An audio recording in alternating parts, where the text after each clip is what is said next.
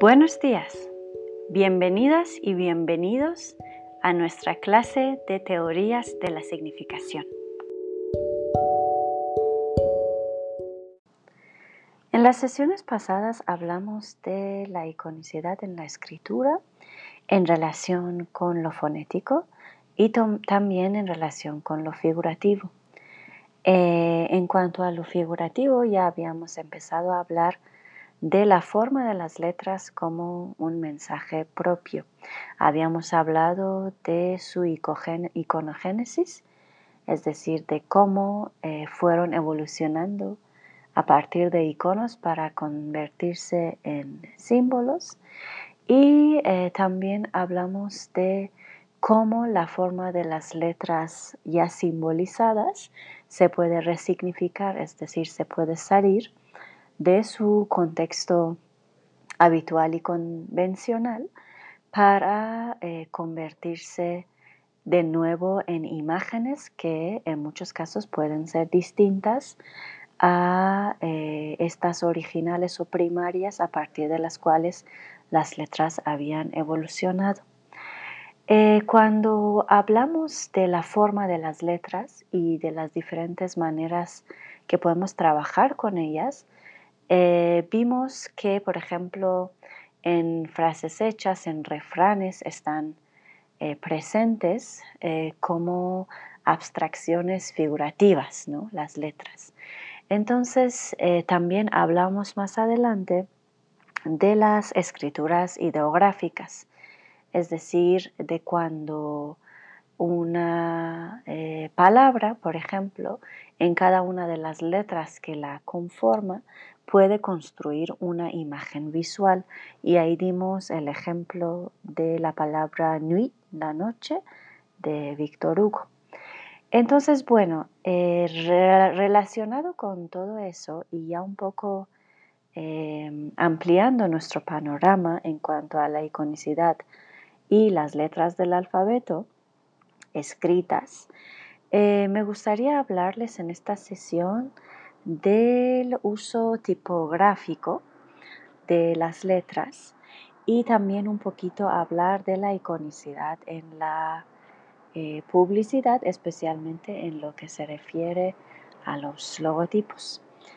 Em, bueno, para empezar, eh, me gustaría que recordáramos em, un poco el paso de la oralidad a la escritura porque hoy eh, vamos a hablar de cómo la escritura deja de ser o deja de cumplir una función meramente, eh, digamos, de, de, eficiencia en cuanto a comunicar un mensaje lingüístico que anteriormente se comunicaba de manera oral y ahora va a tomar una forma visual sobre el papel eh, y se va a convertir como en todo un discurso aparte, que no necesariamente eh, incluso va a tener relación con el mensaje lingüístico que está comunicando. Y esto es interesante porque en un principio nosotros habíamos dicho que con eh, la invención de la escritura alfabética y más adelante con la imprenta, muchas de las cosas cambiaron, ¿no? estructuras mentales, el uso de los sentidos, muchas cosas eh, sufrieron transformación. Em, pero luego, hasta nuestros días, desde que se inventó, eh, digamos, la eh, primera tipografía, que esto es en el siglo XV, muchas cosas han cambiado también, ¿no? Entonces la historia de la tipografía ha estado evolucionando de manera continua desde que nació eh, hasta que, bueno, hasta nosotros, ¿no? Hasta nuestros días. Entonces, en un primer periodo nosotros tenemos esta tipografía que se limitaba exclusivamente al libro y em, hacía que los eh, folletos impresos y los periódicos también adoptaran el diseño de las páginas de un libro. Em, el, elemento que más distinguía esta tipografía era una especie de tipo eh, gótico, ¿no? que más adelante también se relacionó con lo romano, y todo lo demás parecía ya secundario, ornamental, etc. Gutenberg, eh, que es el inventor ¿no? de, la, eh, de la impresión, solo se preocupaba por imitar el libro manuscrito y entonces creó sus tipos de letras a partir de la escritura de su tiempo, que mayormente, como les adelantaba, era la minúscula y la mayúscula gótica. Entonces, eh, un poquito más adelante, alrededor del año 1500, esto es ya el siglo XVI, empieza a emplearse también otro tipo de letra, que es la antigua o la romana que era un tipo romano gotizado que se usó y se realizó también en Roma y eh, más adelante pues eh, formó parte del cambio de estilo que tuvo lugar en Italia. Entonces, bueno, estos primeros eh, tipos de letras, la gótica y la romana, de los siglos XV y XVI, eh, como bien hemos dicho, estaban relacionadas eh, mayormente con los manuscritos medievales y también con em, las letras capitulares que se, se, creaban en los manuscritos. Entonces los tomaban de alguna manera como ejemplo. Pero desde entonces hasta ahora, como ustedes pueden ya bien imaginar, muchas cosas han cambiado y uno se pregunta, bueno, ¿De dónde salen estos cambios? Es interesante si para responder esta pregunta tomamos en cuenta toda la evolución y, eh, digamos, el curso que también han tenido y han, em, digamos, eh, pasado eh, las artes, ¿no? De todo tipo, las artes plásticas, la pintura, la fotografía, em, todo eso también tiene que ver con los cambios y la evolución de la tipografía. No son cosas aparte, porque de todos modos la tipografía también más adelante, después de cumplir estas funciones, que era representar y tal cual un manuscrito, eh, se convierte también en una función artística. Se descubre, se redescubre de alguna manera como tal. Entonces, si nosotros tenemos en un principio a pintores que hacían pintura realista, y eso es igual de la Edad Media, muchos de ellos luego del Renacimiento, que intentaban, digamos, dar cuenta de la forma exacta de los objetos del mundo exterior eh, y eh, representarlas tal cual, con la mm, exactitud mayor posible, que es lo que hacía también la tipografía en su tiempo. Más adelante tenemos toda clase de artes más eh, modernas, ¿no? que eh, empiezan a salirse de este patrón, empiezan a experimentar con la forma, con los colores, con la geometría. Entonces lo mismo pasa también con la tipografía. Em, una de las, eh, uno de los movimientos del arte moderno que más interesantes en este respecto es el dadaísmo, que además tiene muchísima influencia posterior en todos los campos, pero también especialmente para la tipografía y la publicidad. Entonces, esto es una corriente de los jóvenes que crecieron durante eh, la guerra mundial y habían sufrido en su propia piel, eh, digamos, una corrupción de la cultura individualista, eh, de la preguerra, que además eh, estaba, digamos, tenía una relación muy directa con la burguesía y la pequeña burguesía. Entonces, el movimiento Dada es un movimiento de rebeldía y por lo tanto saca muchas de las cosas de su contexto clásico, convencional y habitual y lo resignifica. Por lo tanto, lo que va a ocurrirle a la tipografía tiene que ver también con esta nueva manera de pensar, ¿no? de querer salirse eh, de esto que está en el dominio de una clase, eh, de una cierta clase social y convertirlo en algo más popular, más comprensible y además como más libre, más flexible, ¿no? Y eh, de ahí que la tipografía por ejemplo, en el siglo XX ya eh, representa unas características verdaderamente sorprendentes. Entonces, uno de los eh, personajes que aparece en el terreno de la, eh, digamos, tipografía y, y presenta una modificación muy interesante de los tipos de letras, es un poeta que se llama Marinetti. Y a principios del siglo XX, en Milán, él va a eh, publicar un libro de poemas que se llama eh, Las palabras en libertad futurista. Entonces, esto es una especie de manifiesto ortográfico de libre expresión y me gustaría citarles parte de este manifiesto para que vean qué es lo que dice. Dice, actualmente no deseamos que el encanto lírico de las palabras coincida con el orden sintáctico antes de ser descubiertas por nuestros sentidos. Nuestra fuerza lírica debe remodelar libremente las palabras mediante abreviación o extensión, reforzar las partes centrales o las terminaciones, aumentando o disminuyendo el número de vocales y consonantes. Entonces, como pueden aquí ver, ya está diciéndonos Marinetti que no se trata de que las letras estén imitando eh, o representando únicamente y de manera simbólica el mensaje lingüístico, es decir, ya van a dejar de ser una representación mera de fonemas, que eso es la escritura alfabética, ¿no? Las letras representan fonemas. Entonces van a dejar de ser eso para convertirse en unas entidades independientes, libres, que pueden saltar hacia arriba, pueden bajarse a las profundidades, pueden engrandecerse, pueden empequeñecerse, pueden moverse, ponerse uno sobre el otro, eh, pueden tener diferentes eh, colores, pueden repetirse, pueden disminuirse, ¿no?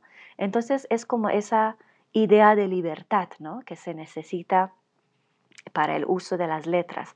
Entonces van a dejar hacer representaciones simbólicas para justo convertirse en una especie de mensaje propio, ¿no? Entonces, em, en el texto que ustedes leyeron acerca de la tipografía, esta idea también estaba presente. Ahí se habla de una cuestión de la poesía de las letras, de una poética eh, de la tipografía que había planteado en su momento también Jacobson. Y em, aquí, eh, como pueden ver, Marinetti lo está llamando la lírica, ¿no? la lírica de las letras. Pero viene a decir lo mismo, ¿no? que en realidad hay una eh, relación directa, puede haber una relación directa entre las letras, entre la, la tipografía o el tipo de letra, con los sentidos de quien crea el mensaje o de quien interpreta el mensaje. Entonces está apelando a que nosotros, en vez de únicamente leer un mensaje lingüístico, vayamos más allá del lenguaje, ¿no? Entremos en otro tipo de contacto, que utilicemos, eh, digamos, eh, o creemos, mejor dicho, otros interpretantes de estas letras que vemos. ¿Y cómo lo podemos hacer? Pues teniendo en cuenta su textura, eh, su color, su tamaño, su orientación, eh, todas estas características que también en el artículo que leyeron estaban expuestas, ¿no?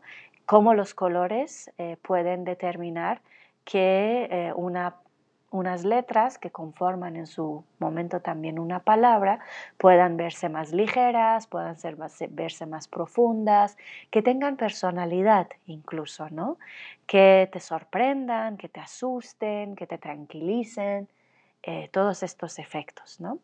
Entonces, em, esto es a lo que están apostando eh, estos eh, poetas, artistas, tipógrafos, diseñadores más adelante que vienen influenciados por la corriente dada, ¿no?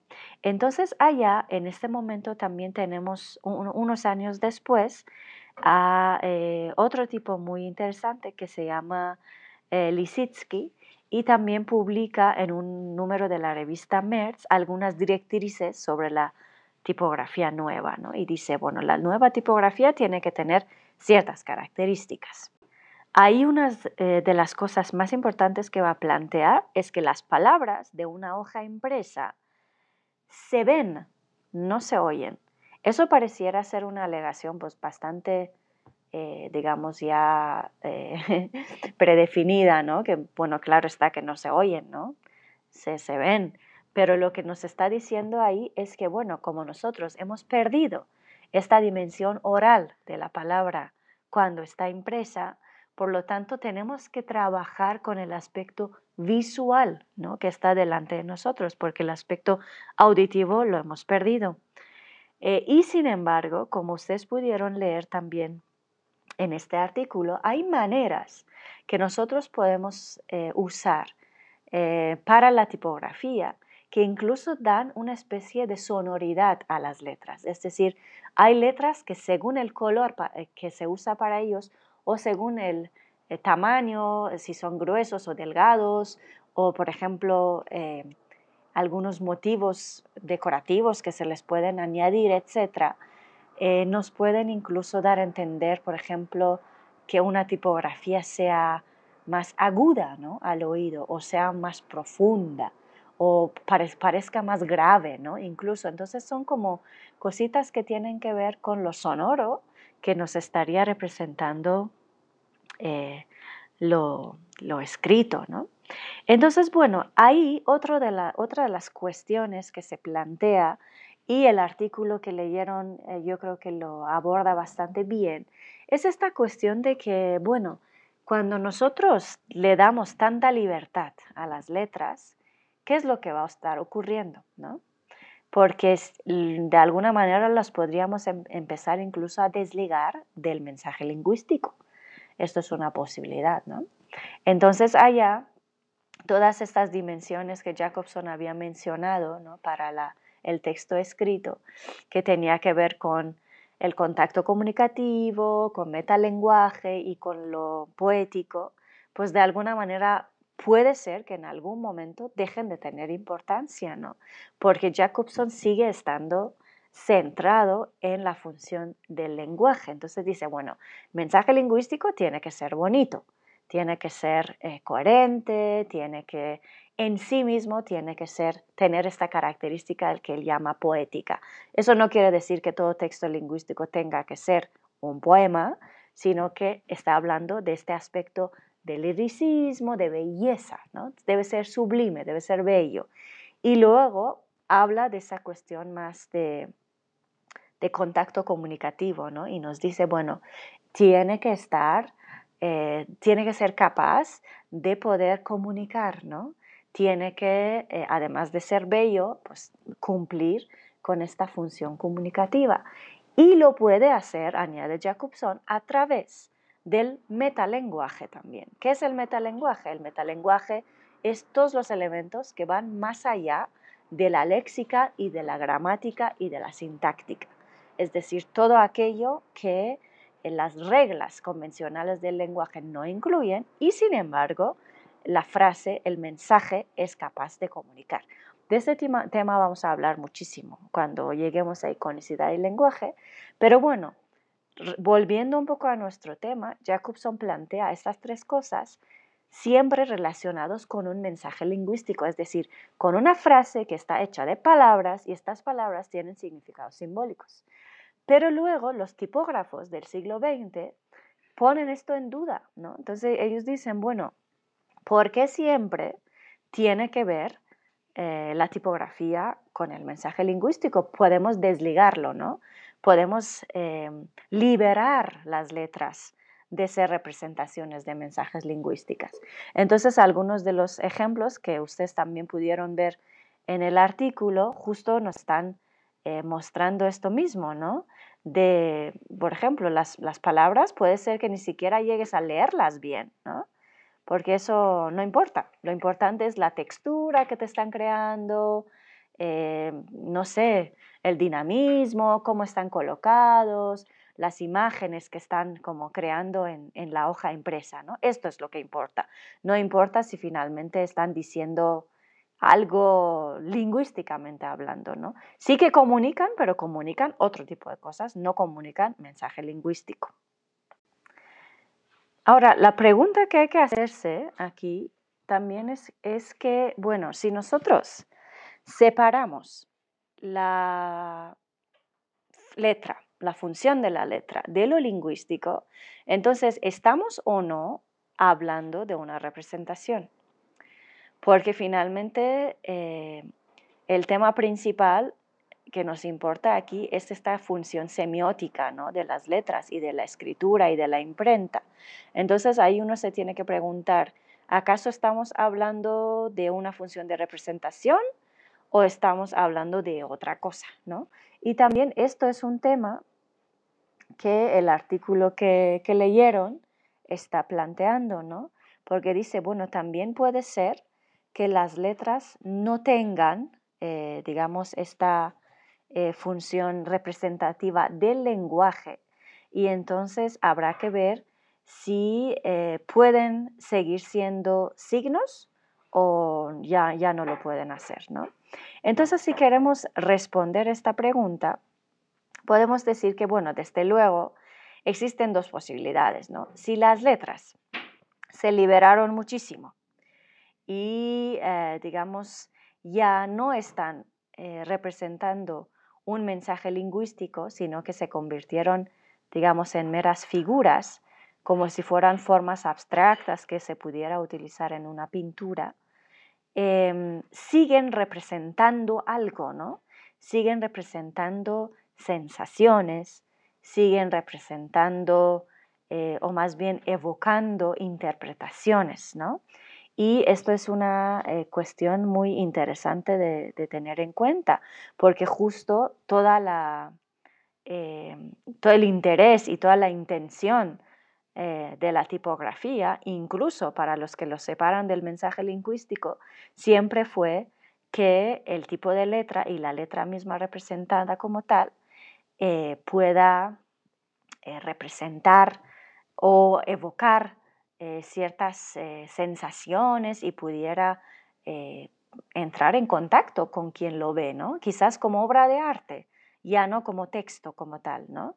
Entonces, esto es lo que en el artículo que leyeron se plantea como esta cuestión de los signos plásticos, ¿no?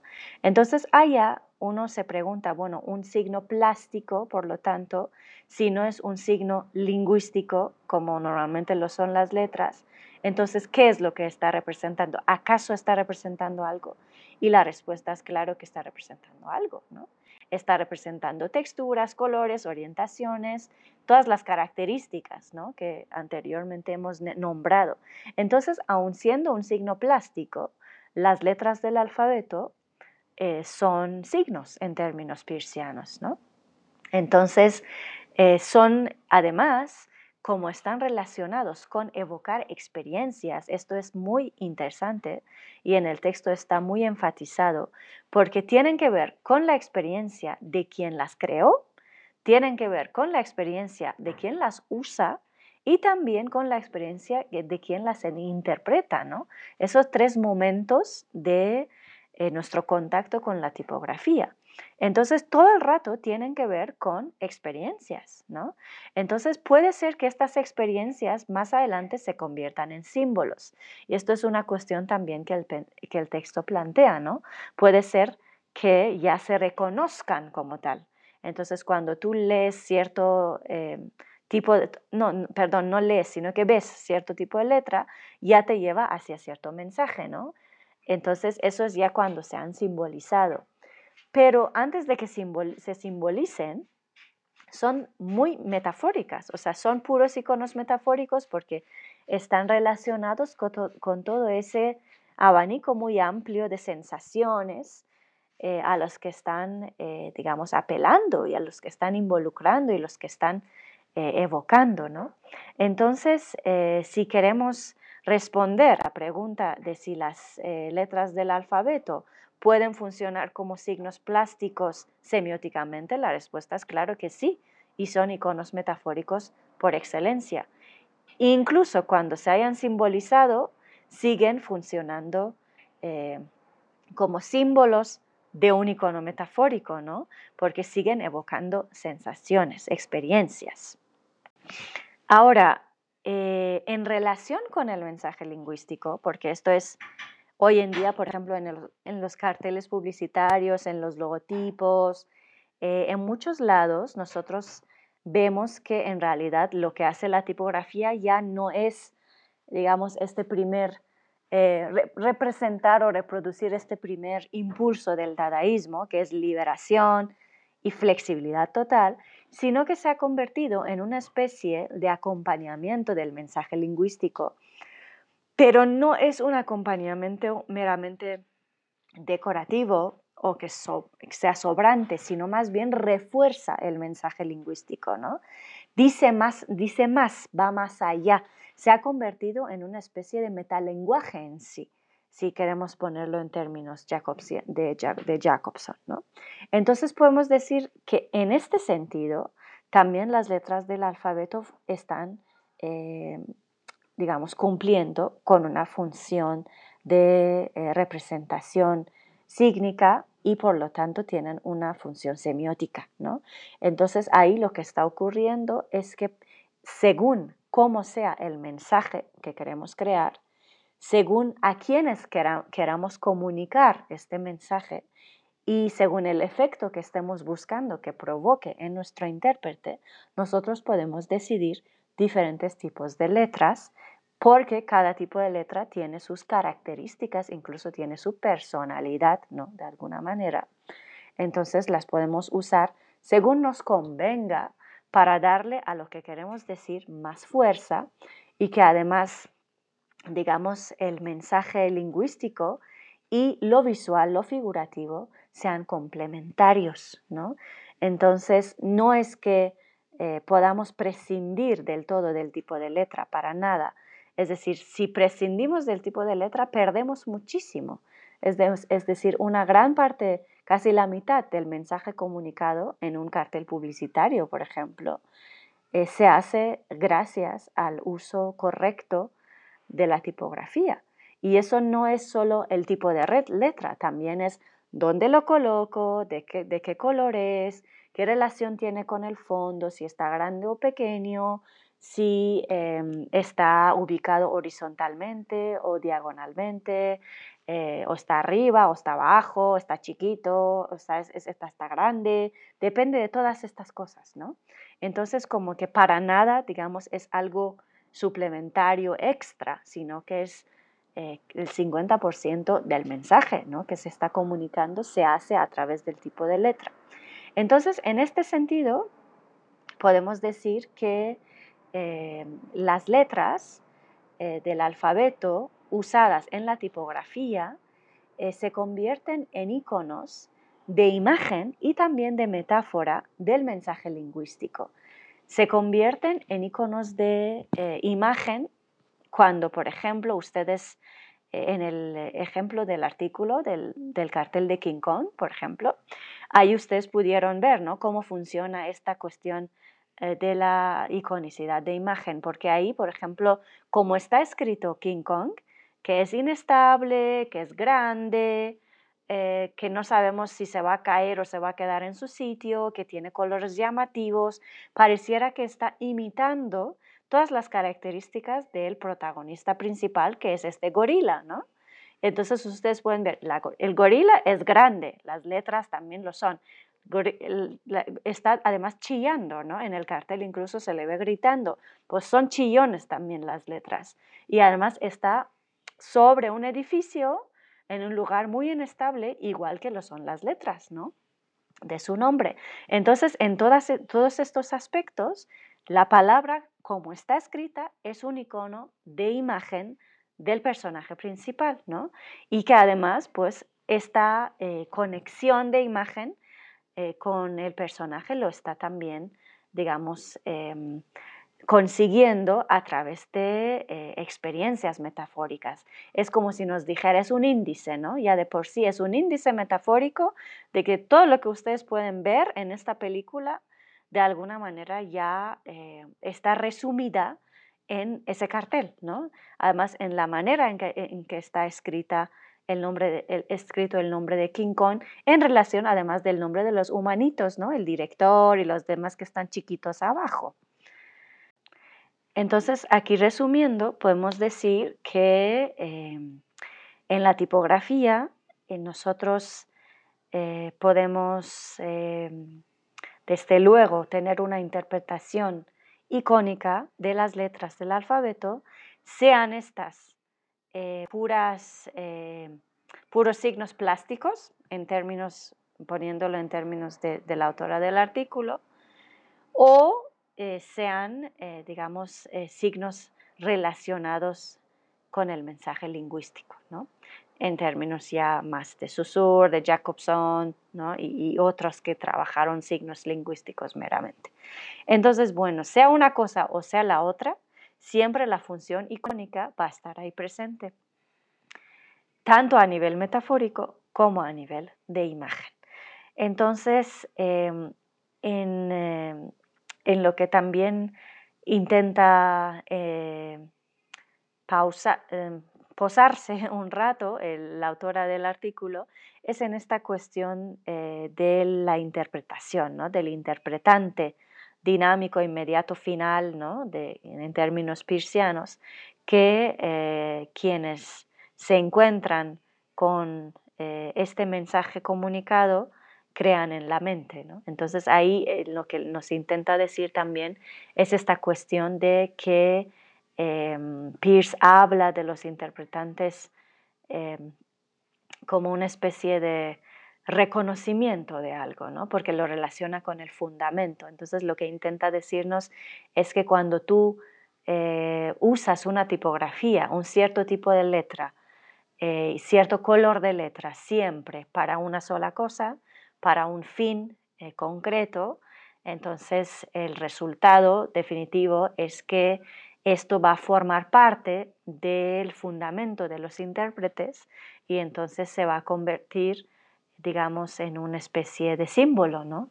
Porque ya la interpretación va a ser convencional, todo el mundo lo va a interpretar de la misma manera, lo va a reconocer y por lo tanto al reconocer cierto tipo de letra, lo va a relacionar con cierto tipo de actividad, por ejemplo, o cierto tipo de evento, o cierto tipo de sensaciones, y entonces de ahí que, eh, digamos, todo ese aspecto icónico que están encerrando las letras va a ser mucho más fácil de recuperar simbólicamente incluso. ¿no? Entonces, esto es un tema eh, bien interesante y me gustaría que ustedes pensaran también en carteles que han visto, en a lo mejor eh, no solo carteles publicitarios, por ejemplo, nombres de negocios, de universidades, incluso diferentes eh, usos de las letras en un videojuego, en un artículo, cómo son diferentes, ¿no? Me gustaría que viéramos algunos ejemplos de estos. Si ustedes pueden traer algunos, estaría bien. Yo también voy a traerles unos para que un poco comparemos, ¿no? ¿Qué es lo que evoca cada uno? ¿Cuál está logrado? ¿Cuál no lo está? ¿Y qué sería un mal uso de la tipografía, ¿no? Porque también esto es un asunto que la autora plantea. Porque pues hoy en día ya no se trata, como les decía, de, del uso flexible de las letras que hagan lo que les da la gana, ¿no? que se conviertan, digamos, en una especie de figura abstracta que puede parecer, aparecer en una pintura, ¿no? como también lo habíamos visto en el texto anterior sobre la iconicidad del manuscrito. No se trata ya de eso, se trata de eh, un acompañamiento muy importante del mensaje lingüístico con el mensaje figurativo. Entonces estaría bueno que en este sentido también pensáramos cuándo es que no se logra o cuándo es que se está, eh, digamos, comunicando un mensaje equivocado por el uso erróneo de la tipografía. Entonces les invito a que piensen sobre eso y si encuentran algún ejemplo que quieran eh, compartir, pues lo podemos ver en clase.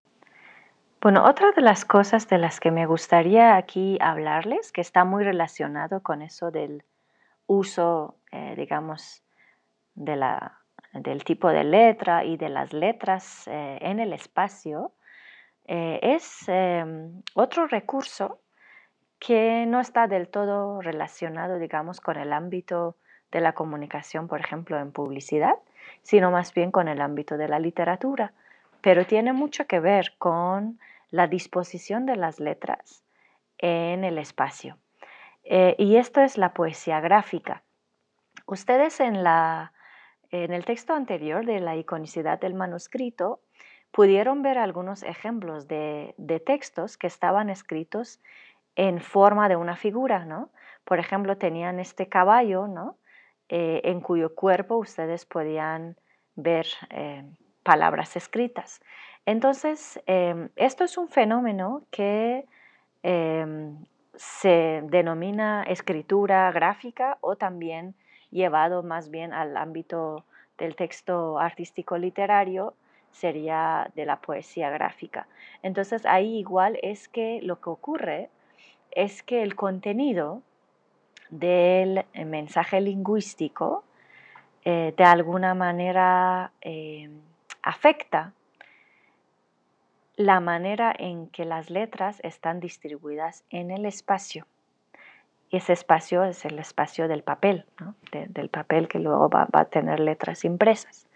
Entonces, imagínense, para escribir una palabra como lluvia, por ejemplo, ustedes en vez de ponerla de manera horizontal, tienen la opción de ponerla eh, de manera vertical y además diagonal. Imaginen que en cada una de las líneas ponen una sola de las letras. Perdón. Entonces imagínense, les estaba diciendo que la palabra lluvia la escriben de manera eh, vertical y en cada una de las líneas ponen una sola de las letras. Ponen L, L, U, B, I, A y lo hacen en diagonal. Entonces ahí lo que están representando es cómo caen las gotas de la lluvia ¿no? en el espacio del texto, digamos, blanco del papel, están representando la caída de las gotas a través de la disposición de las letras, ¿no? Entonces ahí la disposición de las letras en el espacio se convierte en un icono de imagen del mensaje lingüístico. La palabra lluvia, las gotas de lluvia, como concepto, como idea, como mensaje, se representan gráficamente a través de las letras y su disposición en el espacio. Lo mismo, por ejemplo, ocurre en el eh, caballo que ustedes vieron en el texto anterior. ¿no? Entonces es, una, es un texto que está escrito sobre la belleza de los caballos y entonces se ha eh, dispuesto en el espacio blanco del texto en forma de un caballo.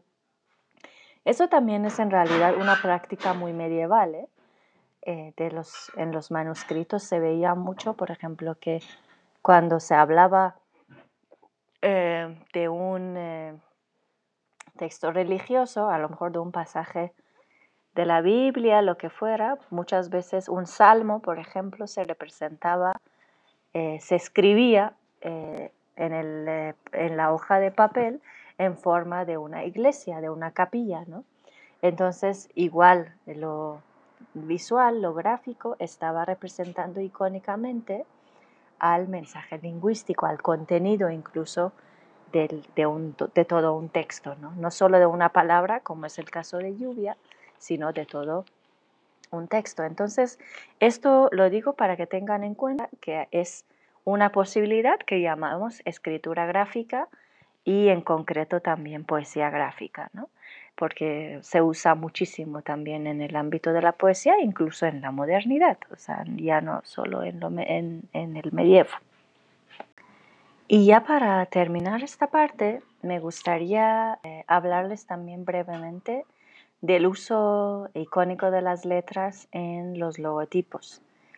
Em, y también una especie de técnica eh, igual más bien publicitaria eh, que tipográfica, pero que no está del todo desvinculado de la tipografía, que es el enmascaramiento.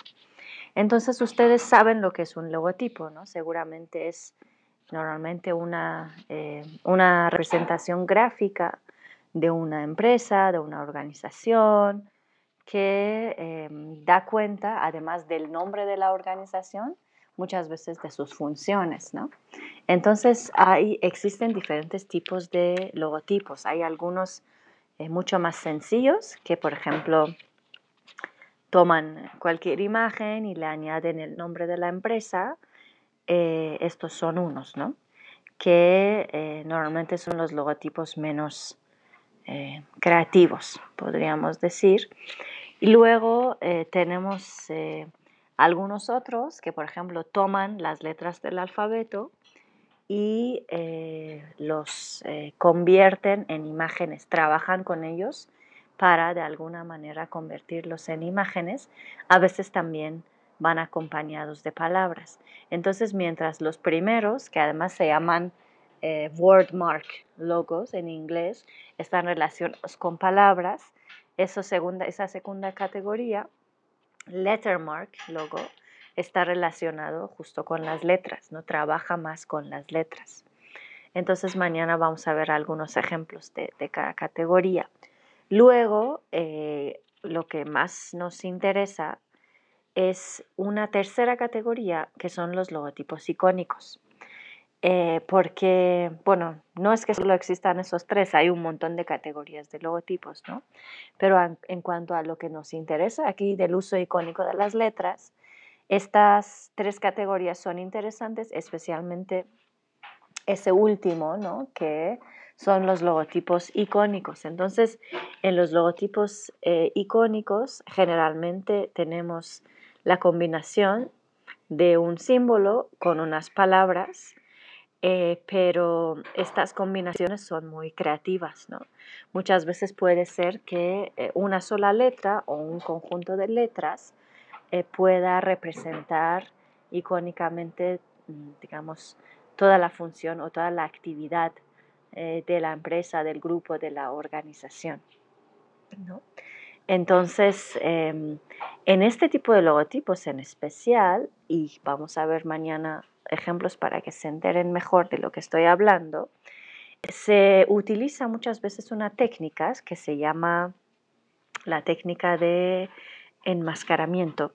Y enmascaramiento quiere decir que un elemento lingüístico, que puede ser una letra, eh, se enmascara, se esconde debajo de otro elemento que no es lingüístico, es figurativo, ¿no?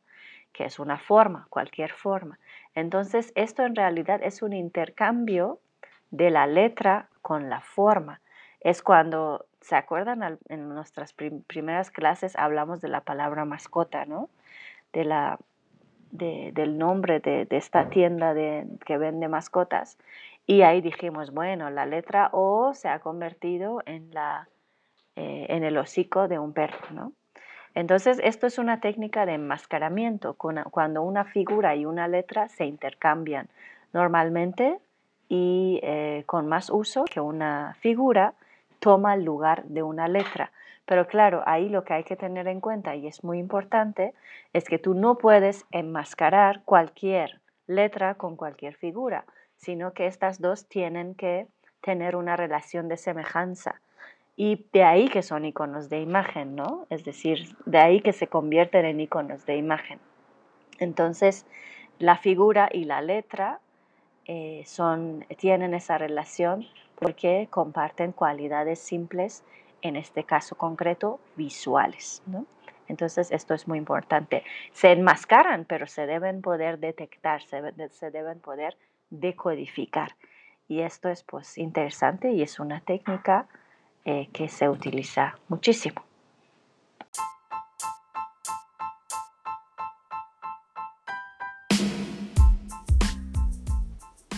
Hemos llegado así al fin de esta sesión. Nos vemos en un momento en clase.